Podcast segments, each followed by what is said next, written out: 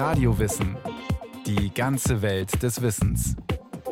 Ein Podcast von Bayern 2. Wer eine fremde Stadt richtig gut kennenlernen will, da schaut man beim Rumlaufen gern mal in den Reiseführer in der Hand oder im Handy. Was aber auch gut oder manchmal sogar noch besser funktioniert, ist, auf Tiere achten, also Tierbilder an Fassaden oder als Mosaiken und Figuren. Tierdarstellungen erzählen sehr viel über die Geschichte und die Bewohner einer Stadt. Deshalb interessieren sich auch immer mehr Kunsthistoriker und Historikerinnen dafür. Venedig früh am Morgen. Ein einsamer Straßenkehrer fegt das Pflaster neben einem Kanal im Stadtteil Canareggio. Die Cafés sind noch geschlossen. Direkt am Wasser steht Stefano Reccioni, Professor für Kunstgeschichte an der Universität Venedig. Er betrachtet aufmerksam die Fassade des kleinen Palazzos auf der gegenüberliegenden Seite des Kanals. So now we are in uh, Canareggio, in front of the Camel Palace. Auf Höhe der ersten Etage des graugrünen Hauses hebt sich deutlich ein mageres weißes Kamel ab. Es ist schwer beladen mit fest geschnürten Ballen und der Kamelführer mit Turban dreht sich gerade um und schaut dem Kamel ins Gesicht. The camel with the man, so it's clear that the image show das Kamel mit dem Mann. Es zeigt, dass die Händler, die in diesem Haus lebten, ursprünglich aus dem Osten gekommen waren, um hier in Venedig Waren zu verkaufen, vermutlich Stoffe oder Gewürze.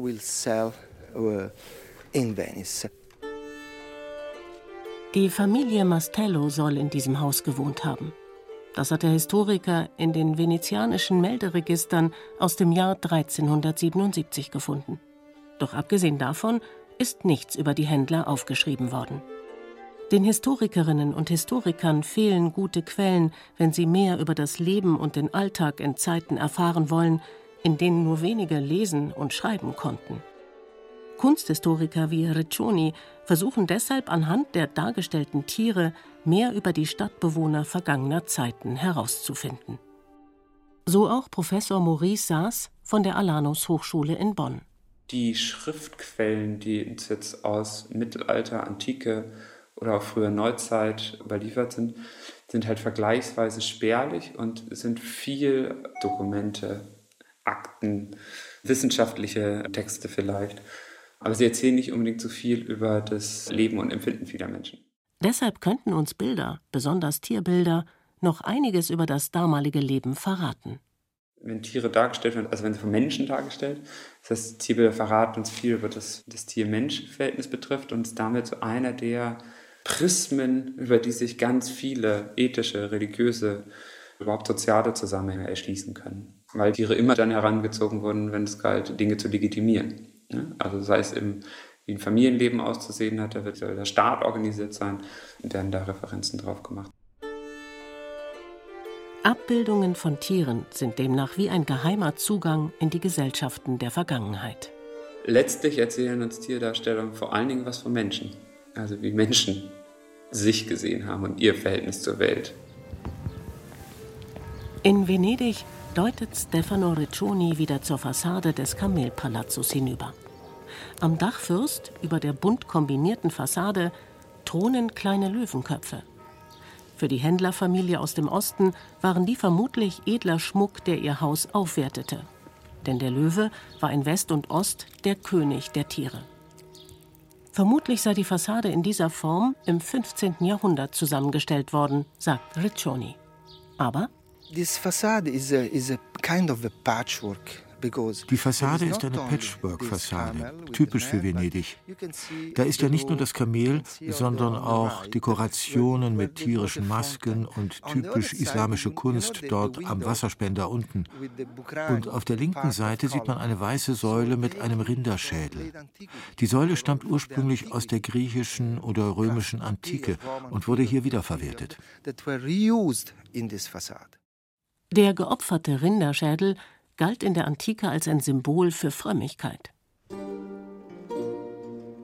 Was die Menschen im Mittelalter über Tiere wussten und was sie in Bildern und Figuren darstellten, ging meistens nicht auf Beobachtungen realer Tiere zurück, es stammte aus alten Büchern. Sogenannte Bestiarien waren wie Enzyklopädien aufgebaut und beschrieben Tiere in Bildern und Geschichten. Der schlaue Fuchs, das gute Gedächtnis der Elefanten, aber auch die Krokodilstränen stammen aus diesen uralten Tierbüchern und gehen teilweise bis in die Antike zurück. In den Bestiarien des Mittelalters berief man sich darauf und kopierte Fakten wie Fehler. So wurden die Tiger schon mal blau dargestellt oder Krokodile bekamen einen Hundekopf. Die Menschen vermischten reale Tiere wie Hasen oder Pelikane mit fantastischen Wesen wie Einhorn oder Meerjungfrau. Wichtig war damals, dass die Tiere durch ihre Symbolik den christlichen Glauben untermauerten. Maurice saß. Also Gott hat sich nicht nur in der Bibel offenbart, sondern auch durch seine Schöpfung, durch die Natur. Und in der Natur können wir auch lesen, um dann zu verstehen, was das göttliche Wesen ausmachen würde. In der Natur lesen hieß aber vielenorts nicht die Wanderstiefel schnüren und losmarschieren, sondern hieß in Büchern sich schlau lesen, um zu verstehen, wofür steht denn der Löwe? Aha, er ist ein Symbol Christi. Wofür steht denn die Schlange? Sie ist ein Symbol des Teufels.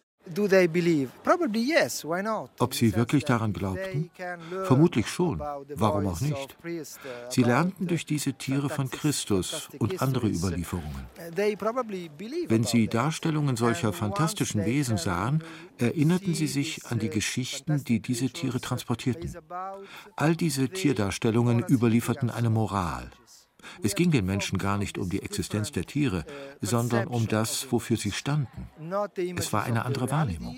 Es ging nicht um Realität, sondern um Symbolik.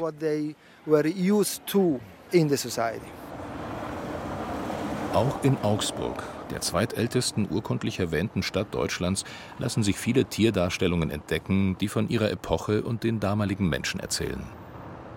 15 vor Christus hat der römische Kaiser Augustus die Stadt gegründet, in der heute der Kunsthistoriker Dr. Robert Bauernfeind zu Hause ist und anhand von Tierdarstellungen die Vergangenheit erforscht. Mein Forschungsschwerpunkt sind Tierdarstellungen, Tierdarstellungen der frühen Neuzeit vor allem und da nochmal insbesondere Tiere, die potenzielle Menschenfresser sind. Eine beeindruckende Menschenfresserin ist die Hydra des niederländischen Bildhauers Adrian de Vries, die sich auf dem Herkulesbrunnen im Stadtzentrum Augsburgs windet. Das Original steht heute gut geschützt im Hof des Maximilian-Museums. Wir sehen hier Herkules als hypermuskulösen Heros, der mit einer brennenden Fackel ausholt, um die Hydra zu besiegen. Die Hydra ist ein Ungeheuer der antiken Mythologie und sie zu überwältigen war die zweite der berühmten zwölf Aufgaben des Herkules. In der antiken Literatur ist die Hydra eigentlich eine Wasserschlange. Adrian de Vries hat das so gemacht, dass die Hydra keine Schlange ist, sondern ein Mischwesen, wo man Versatzstücke von allen möglichen Tieren erkennen kann. Der Körper erinnert an den eines Löwen oder irgendeines jedenfalls sehr kräftigen Raubtiers. Er ist aber geschuppt wie ein Reptil und er hat immens große Krallen, mit der die Hydra auch sich festhält und ausschlägt, einen Schlangenschwanz und dann eben dieses Bündel von in diesem Fall sieben Köpfen, die da an Schlangenhälsen nach oben züngeln und versuchen, dem Herkules da Paroli zu bieten. Für die Stadt Augsburg ging es vermutlich in erster Linie um Repräsentation. Sie schmückte sich mit den Bronzeskulpturen des berühmten Bildhauers de Vries, der auch für Kaiser und Fürsten arbeitete. Im engeren Sinne ist es vielleicht aber auch ein sehr gewitzter Hinweis auf das gewiefte Wassermanagement. Die Versorgung auch und gerade der Oberstadt mit fließend Wasser, für das die Brunnen da ein besonders eindrückliches Denkmal bildeten. Denn die Hydra ist ja in der griechischen Mythologie eine Schlange, die aus dem Wasser kommt. Diese Bedeutung ist da vielleicht auch noch dabei. Denn das Wassersystem von Augsburg war seit dem Mittelalter höchst einfallsreich aufgebaut. Die drei Flüsse erreichten über ein Aquädukt und ein Geflecht von Kanälen die ganze Stadt. In der Neuzeit wurden dann Trink- und Brauchwasser getrennt durch die Stadt befördert und die Menschen über hölzerne Wasserleitungen mit Trinkwasser versorgt. Geschickte Ingenieure und Baumeister, wie beispielsweise Elias Holl, leiteten das Trinkwasser auch in die Brunnen, wie den Herkulesbrunnen mit der Hydra. Das ausgeklügelte Wassersystem ist heute übrigens UNESCO-Weltkulturerbe. Zu den Bronzefiguren von Adrian de Vries im Innenhof des Museums gehört auch ein gebieterisch dreinschauender, überlebensgroßer Adler, der früher auf dem Giebel eines Hauses beim Herkulesbrunnen saß. Der Adler war dort ein Symbol für die Macht der freien Reichsstadt, denn ab dem 13. Jahrhundert war Augsburg nur noch dem Kaiser unterstellt. Andererseits ist der Adler auch heraldisch gesehen ein Hinweis auf das Zeichen des Heiligen Römischen Reichs, des Habsburger Kaisertums, also den Doppeladler. Das ist eine Anspielung auf das gute Verhältnis, das die Stadt zu diesem Kaisertum hatte. Es wundert nicht, dass so ein Doppeladler als Gemälde auch am Augsburger Rathaus prangt, dem Wahrzeichen der Stadt und übrigens lange Zeit das höchste Gebäude Deutschlands. Jede Epoche und jede Kultur hatte auf der einen Seite ihre typischen Tiere, die besonders beliebt waren, Falke und Katze im Ägypten der Antike oder Pferde im England des 18. Jahrhunderts, an denen der Adel gezeigt hat, dass er reinblütig ist. Andererseits gab es auch die zeitlosen Dauerbrenner, wie eben den Adler oder den Löwen. Der Löwe zum Beispiel stand seit dem Mittelalter immer am Anfang der Tierenzyklopädien, erzählt Maurice Saas. Und geht es nicht nur darum, dass der Löwe abstrakt ein Symbol für Christi ist, das ist er, ähm, sondern auch, dass es bestimmte Dinge im Leben des Löwen gibt, oder also in seiner Biologie. So würde er seine Jungen beispielsweise tot gebären und erst durch sein lautes Brüllen am dritten Tag zum Leben erwecken. Und das sei doch genau so, wie Christus gestorben sei und dann erst am dritten Tag wieder zum Leben erweckt worden sei. Außerdem war der Löwe auch in Fernost für andere Glaubensrichtungen und Herrscher ein wichtiges Symbol und konnte deshalb praktisch wiederverwertet werden, wie es die Venezianer nach ihren langen Reisen mit den mitgebrachten Schätzen so gern taten. In der Lagunenstadt sieht man überall den geflügelten Löwen, das Symbol für den Evangelisten Markus, den Schutzpatron Venedigs. Auf dem Markusplatz, wo Schiffe aus aller Welt ankamen, stand er schon damals auf einer hohen Säule. Und auch diese berühmte Tierfigur erzählt eine uralte Geschichte, verrät Stefano Reccioni. Die Löwenstatue ist auch eine Wiederverwertung. Eigentlich war der geflügelte Löwe Teil einer größeren Gruppe von Statuen. Das haben die Restaurierungsarbeiten gezeigt.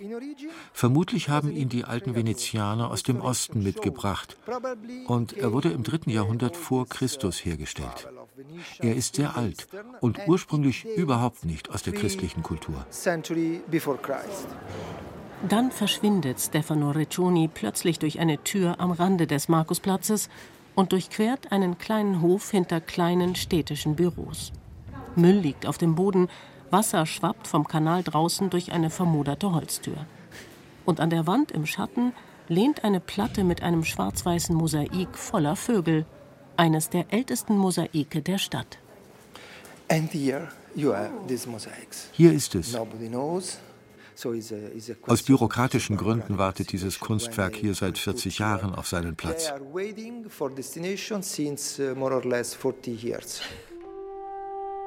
Diese geflügelten Tiere zierten Anfang des 9. Jahrhunderts den Boden einer Kapelle, die damals noch am Festland stand.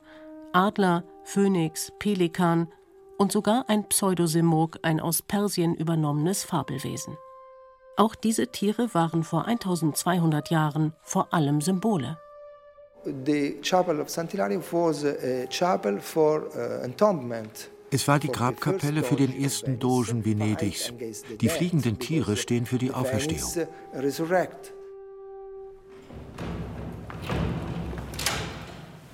In Augsburg geht Kunsthistoriker Robert Bauernfeind durch einen beeindruckend langen Gang von miteinander verbundenen bunten Zimmern. Er will den prachtvollen Rokokosaal des Schätzler-Palais zeigen, ein Wohn- und Geschäftshaus aus dem 18. Jahrhundert. Am Ende des Ganges öffnet er eine Holztür. Der Saal ist verziert mit Schnitzereien, Spiegeln, Gold und Gemälden. Pelikane, Affen, Leoparden und Papageien sind darauf abgebildet. Alles Symbole für die Kontinente der damals bekannten Welt. Augsburg war eine florierende Handelsstadt und Kunstmetropole. Wir stehen hier im Festsaal des Schätzler-Palais in Augsburg. Das ist das Herzstück dieses Gebäudes. Dieses Gebäude wurde in den 1760er Jahren gebaut für einen Augsburger Bankier. Benedikt Adam von Liebert hieß der. Das war ein seit kurzem in den Adelsstand erhobener, man könnte sagen, Neureicher. Und der wollte seinen gesellschaftlichen Status durch den Bau eines solchen Stadtpalazzos öffentlich darstellen und also ein sehr repräsentatives Gebäude machen. Bauernfeind deutet zum großen Gemälde an der Decke, das ein berühmter italienischer Freskenmaler Gregorio Guglielmi gemalt hat. Ein Blick in den Himmel. Und am offenen Himmel sind diverse Figuren zu sehen. Das sind keine Menschen wie du und ich, sondern allegorische Figuren, die verkörpern unterschiedliche Dinge und Gegenstände. Im Zentrum ist die Verkörperung Europas zu sehen. Das ist die mit den Sternen überm Haupt. Jeder der Erdteile ist durch eine Figur dargestellt, und jede der Figuren ist von Tieren begleitet. Das ist das Interessante daran. Bei Amerika zum Beispiel sehen wir zwei Kraniche fliegen, die verkörpern in diesem Zusammenhang die Acht und die Vorsicht auf die gute Gelegenheit, die sogenannte Vigilantia. Das steht auch im Zusammenhang mit dem Handelsschiff, das da anlegt. Diese Kraniche, die bewachen sozusagen die glückliche Rückreise dieses Handelsschiffs aus der sogenannten neuen Welt nach Europa. Neben Afrika sind Strauße zu erkennen und eine gefleckte Raubkatze. Und dann da unten, und das finde ich besonders bemerkenswert, dieses Krokodil. Na, das ist da am Rand auf so einem Felsvorsprung oder auf so einem Erdhügel, sitzt das Krokodil, wird gebadet von einem Wasserstrahl, der da von einem verdeckten Flussgott herunterkommt. Und das ist ein ungewöhnliches Tier in Europa gewesen, aber es ist oft in solchen Erdteilpersonifikationen dargestellt worden. Das Krokodil sieht lustig aus, irgendwie unnatürlich seine Zähne alle gleich lang und regelmäßig angeordnet und die Augen vorn im Gesicht, wie bei einem Menschen, anstatt oben auf dem Kopf. Ja, das Wissen um das Äußere dieser Tiere, das war in Europa nie ganz verloren. Also Krokodilhäute sind etwa auch im Mittelalter nach Europa importiert worden und es gab ausgestopfte Krokodile in den Kunstkammern und Kuriositätenkabinetten der Zeit. Trotzdem, wenn man genau hinsieht, merkt man, dass die Morphologie des Tiers nicht ganz stimmt. Man erkennt das Krokodil natürlich auf den ersten Blick. Und seine Symbolkraft ist auch ein bisschen wichtiger als die biologische Genauigkeit. Noch immer waren es in erster Linie Handbücher, an denen sich die Künstler mit ihren tierischen Symbolen orientierten, keine echten Tiere. Deshalb ist das eine oder andere Lebewesen nicht ganz leicht zu erkennen. Ach, das ist gar keine Ratte, das ist ein Gürteltier. Kleine. Stimmt, das ist ein Gürteltier. Ja, da sieht man das. Der Kunsthistoriker kennt noch mehr Tierdarstellungen in Augsburg, die uns Stadtgeschichte erzählen. Wir sind auf dem Weg zur sogenannten Stadt Metzg, ein weiteres Gebäude des Augsburger Baumeisters Elias Holl. Die Stadt Metzg ist das ehemalige Schlachthaus Augsburgs.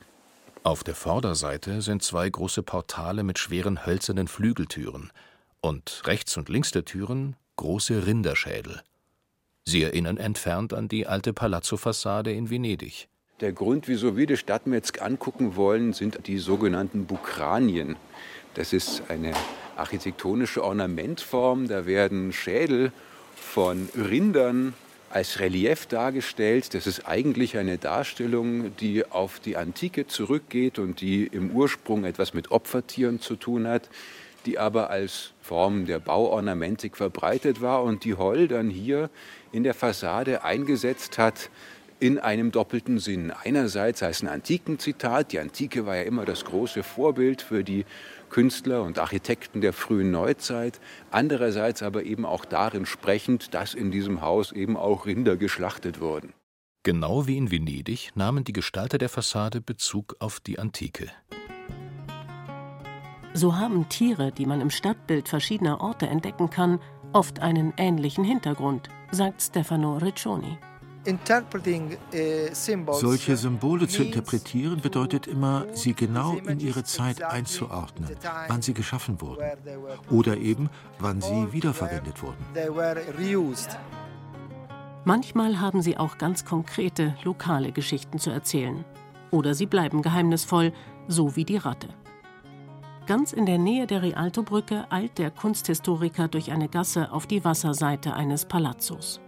Weiße Säulen zieren das opulente Haus Richtung Kanal. Und auf einer dieser Säulen ist eine fast 30 Zentimeter lange Ratte eingeritzt. Wir wissen nicht genau, wann diese Ratte hier eingeritzt wurde, aber man kann ein Datum darunter entziffern: 1644. Der lange Schwanz der Ratte verrät, dass es eine Wanderratte ist, Ratus norvegicus. Sie bevölkerte damals Venedig. Das Bild sei vermutlich keine Kunstdarstellung, sagt Reccioni. Vielleicht eher ein Zeichen. Es ist wieder eines der vielen Geheimnisse und Wunder Venedigs. Es ist wichtig, unsere Neugier zu wecken, die solche Geheimnisse hervorrufen. Nicht auf alles gibt es Antworten. Aber das ist vielleicht auch besser so, oder?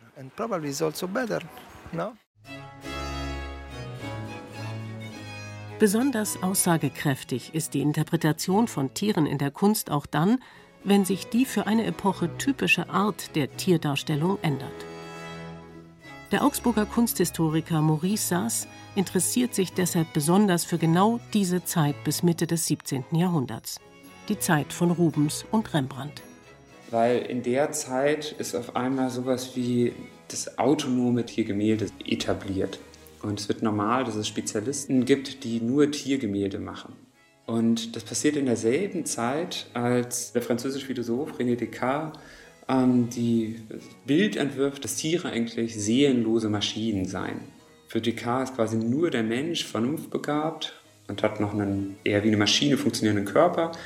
Und genau in der gleichen Zeit finden sich auf einmal unheimlich viele Tierdarstellungen, die von einer unheimlichen Nähe von Mensch und Tier erzählen. In der Kunst passierte offenbar etwas genau Gegensätzliches wie im schriftlichen Diskurs, in der Philosophie der Zeit.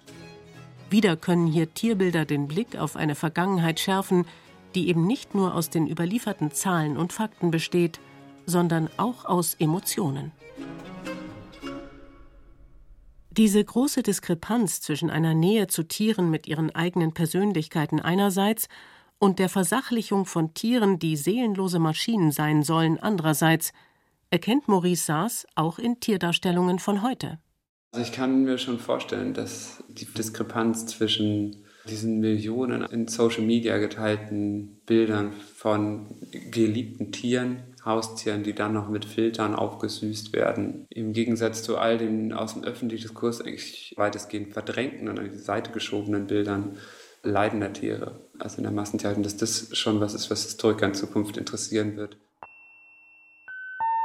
Auch, dass in unserer Zeit, in der Tierbildchen per Mausklick künstlich niedlicher gemacht werden, um Millionen zu begeistern, ganze Tierarten vollkommen und für immer von der Erde verschwinden, beschäftigt ihn. Also während ich spreche, läuft es mir kalt den Rücken herunter, wie wenig Aufmerksamkeit das erhält, wie gleichgültig das vielen Menschen ist. Aus kulturhistorischer Sicht, wenn ich mir frage, wie kann es eigentlich sein, dass wir das nicht sehen, nicht in Bildern sehen. Ich kann mir vorstellen, dass man sich das aus der Zukunft fragen wird. Denn vielleicht werden ja auch in ferner Zukunft Menschen durch die Straßen unserer Städte wandern oder sich durch virtuelle Räume klicken und in den Darstellungen von Tieren versteckte Hinweise auf uns finden. So, yes, ja, wenn man Tiere in der Kunst studiert, dann studiert man nicht nur Kunstgeschichte. Man studiert gewissermaßen die Geschichte der Menschheit.